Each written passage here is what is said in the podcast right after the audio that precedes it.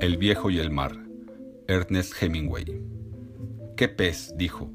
Lo lleva atravesado en la boca y se está yendo con él. Luego virará y se lo tragará, pensó.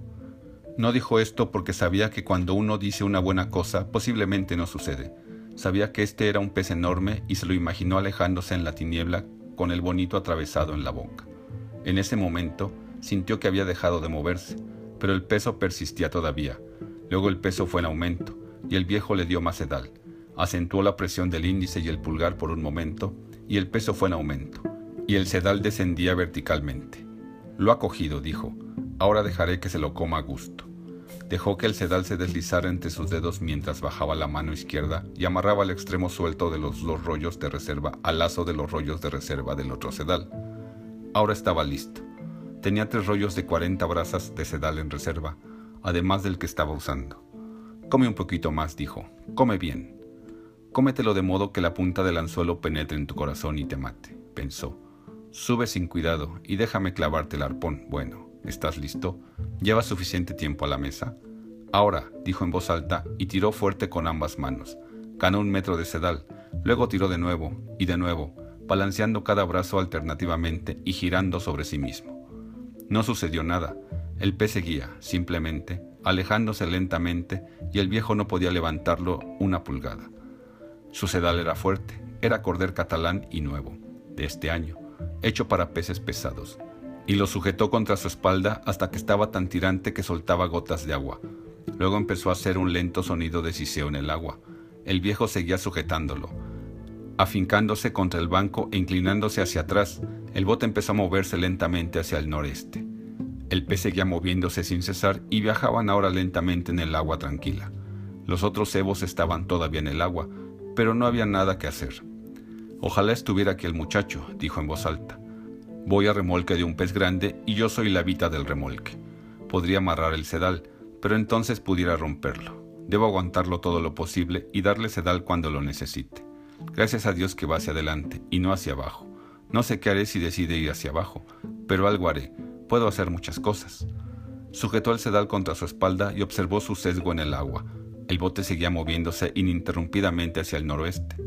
Esto lo matará, pensó el viejo. Alguna vez tendrá que parar pero cuatro horas después el pez seguía tirando, llevando el bote a remolque, y el viejo estaba todavía sólidamente afincado, con el sedal atravesado a la espalda. Eran las doce del día cuando lo enganché, dijo, y todavía no le he visto una sola vez. Se había calado fuertemente el sombrero de paja en la cabeza antes de enganchar al pez. Ahora el sombrero le cortaba la frente. Tenía sed.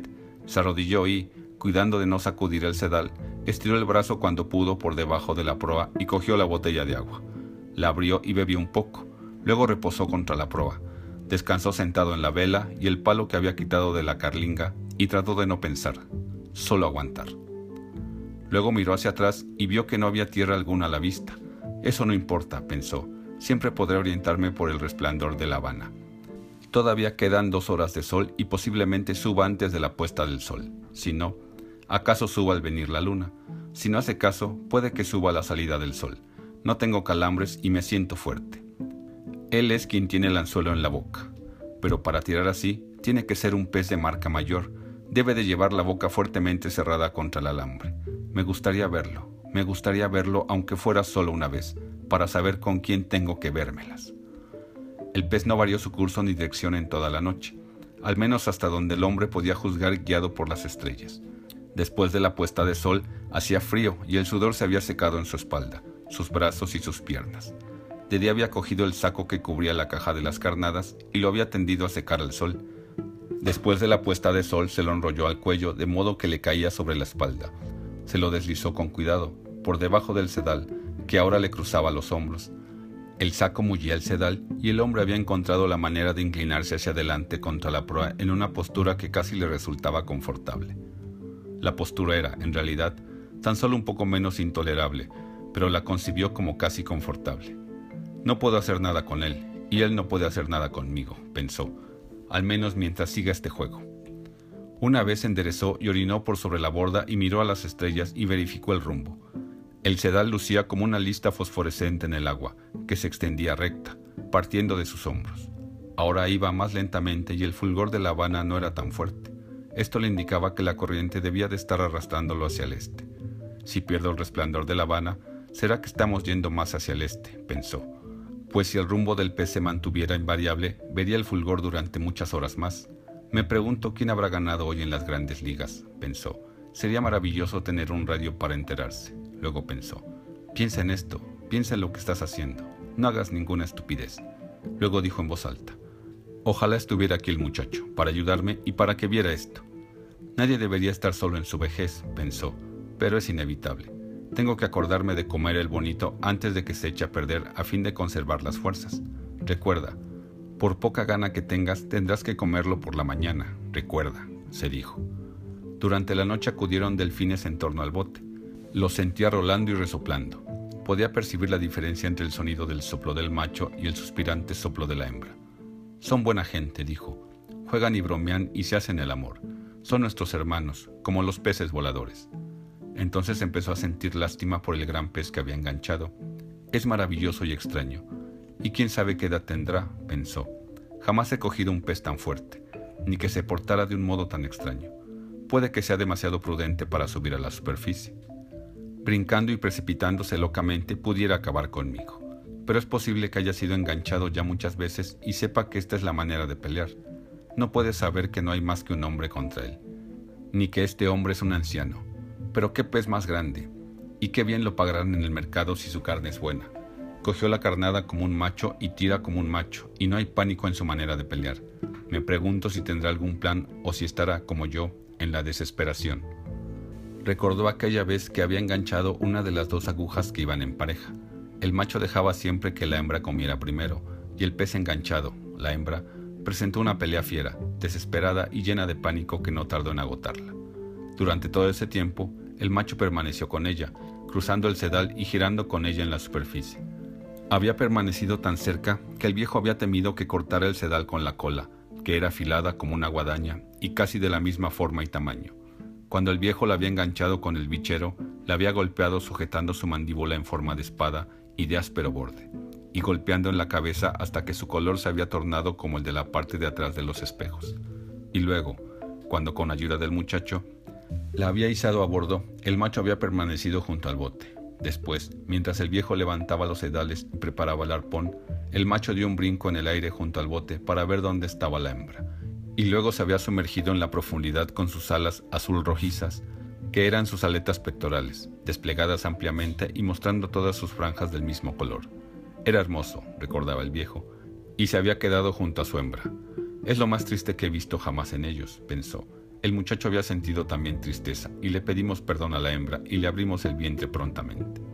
Ojalá estuviera aquí el muchacho, dijo en voz alta, y se acomodó contra las redondeadas tablas de la proa y sintió la fuerza del gran pez en el sedal que sujetaba contra sus hombros, moviéndose sin cesar hacia no sabía dónde, a donde el pez hubiese elegido. Por mi tracción ha tenido que tomar una decisión, pensó el viejo. Su decisión había sido permanecer en aguas profundas y tenebrosas, lejos de todas las trampas y cebos y traiciones. Mi decisión fue ir allá a buscarlo, más allá de toda gente, más allá de toda gente en el mundo. Ahora estamos solos uno para el otro, y así ha sido desde mediodía, y nadie que venga a valernos, ni a él ni a mí. Tal vez yo no debiera ser pescador, pensó, pero para eso he nacido. Tengo que recordar sin falta comerme el bonito tan pronto como sea de día. Algo antes del amanecer cogí uno de los sedales que tenía detrás, Sintió que el palito se rompía y que el sedal empezaba a correr precipitadamente sobre la regala del bote. En la oscuridad sacó el cuchillo de la funda y echando toda la presión del pez sobre el hombro izquierdo, se inclinó hacia atrás y cortó el sedal contra la madera de la regala. Luego cortó el otro sedal más próximo y en la oscuridad sujetó los extremos sueltos de los rollos de reserva. Trabajó diestramente con una sola mano y puso su pie sobre los rollos para sujetarlos, mientras apretaban los nudos. Ahora tenía seis rollos de reserva, había dos de cada carnada que había cortado y los dos del cebo que había cogido el pez, y todos estaban enlazados. Tan pronto como sea de día, pensó, me llegaré hasta el cebo de cuarenta brazas y lo cortaré también y enlazaré los rollos de reserva. Habré perdido doscientas brazas del buen cordel catalán y los anzuelos y alambres. Eso puede ser reemplazado, pero este pez, ¿quién lo reemplazará? Si engancho otros peces, pudiera soltarse. Me pregunto qué peces habrán sido los que acaban de picar, Pudiera ser una aguja o un emperador o un tiburón. No llegué a tomarle el peso. Tuve que deshacerme de él demasiado pronto. En voz alta dijo, Me gustaría que el muchacho estuviera aquí. Pero el muchacho no está contigo, pensó. No cuentas más que contigo mismo, y harás bien en llegarte hasta el último sedal, aunque sea en la oscuridad, y empalmar los dos rollos de reserva. Fue lo que hizo. Fue difícil en la oscuridad y una vez el pez dio un tirón que lo lanzó de bruces y le causó una herida bajo el ojo. La sangre le corrió un poco por la mejilla, pero se coaguló y secó antes de llegar a su barbilla, y el hombre volvió a la proa y se apoyó contra la madera. Ajustó el saco y manipuló cuidadosamente el sedal de modo que pasara por otra parte de sus hombros, y sujetándolos en estos, tanteó con cuidado la atracción del pez, y luego metió la mano en el agua para sentir la velocidad del bote. Me pregunto por qué habrá dado ese nuevo impulso, pensó. El alambre debe de haber resbalado sobre la comba de su lomo. Con seguridad, su lomo no puede dolerle tanto como me duele el mío, pero no puede seguir tirando eternamente de este bote, por grande que sea.